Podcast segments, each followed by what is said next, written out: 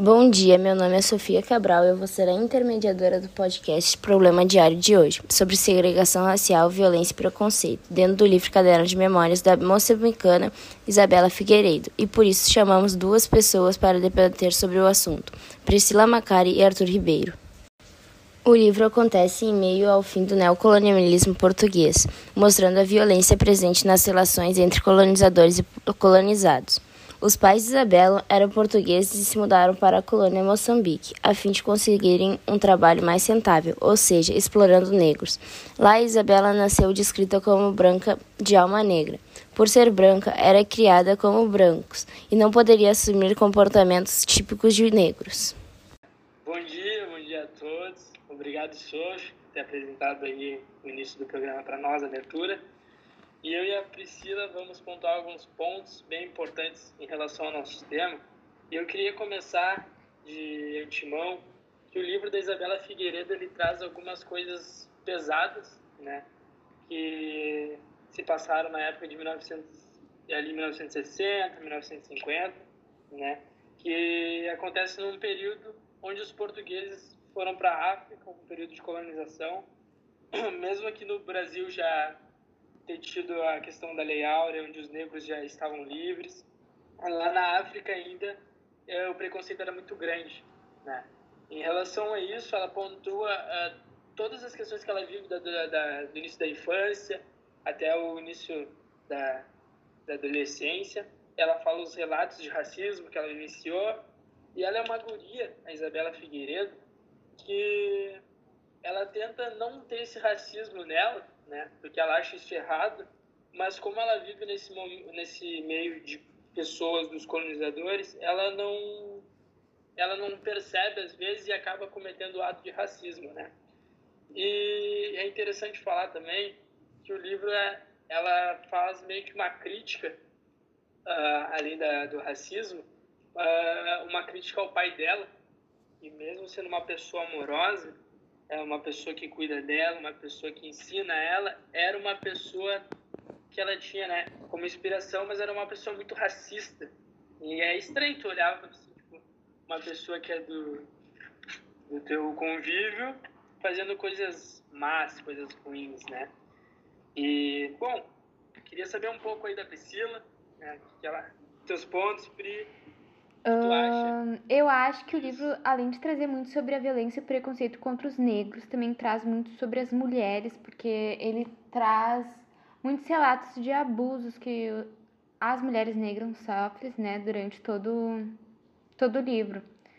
Uh, tanto a Isabela sofre com o pai e as mulheres negras com seus colonizadores.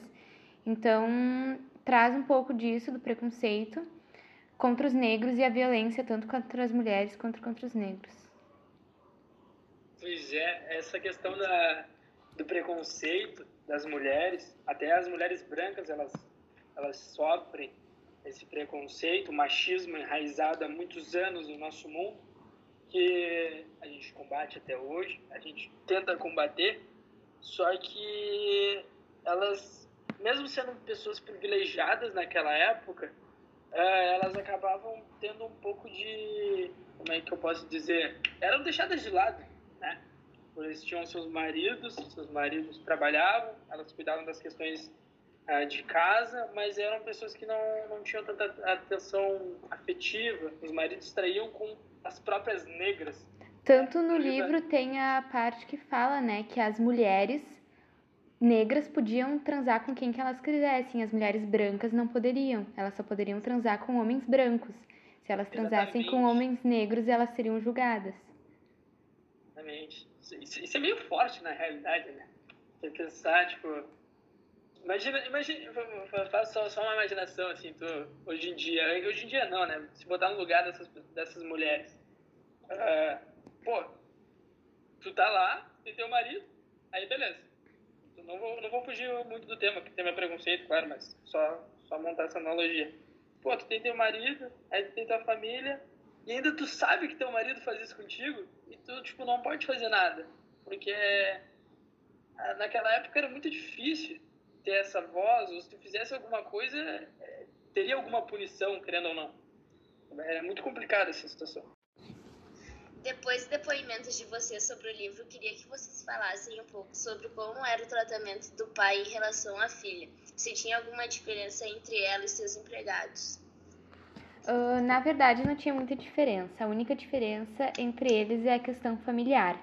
Mesmo ela sendo a filha dele, ela era uma mulher e, como mulher, ela tinha o direito de apanhar do pai, como acontecia com os negros desempregados.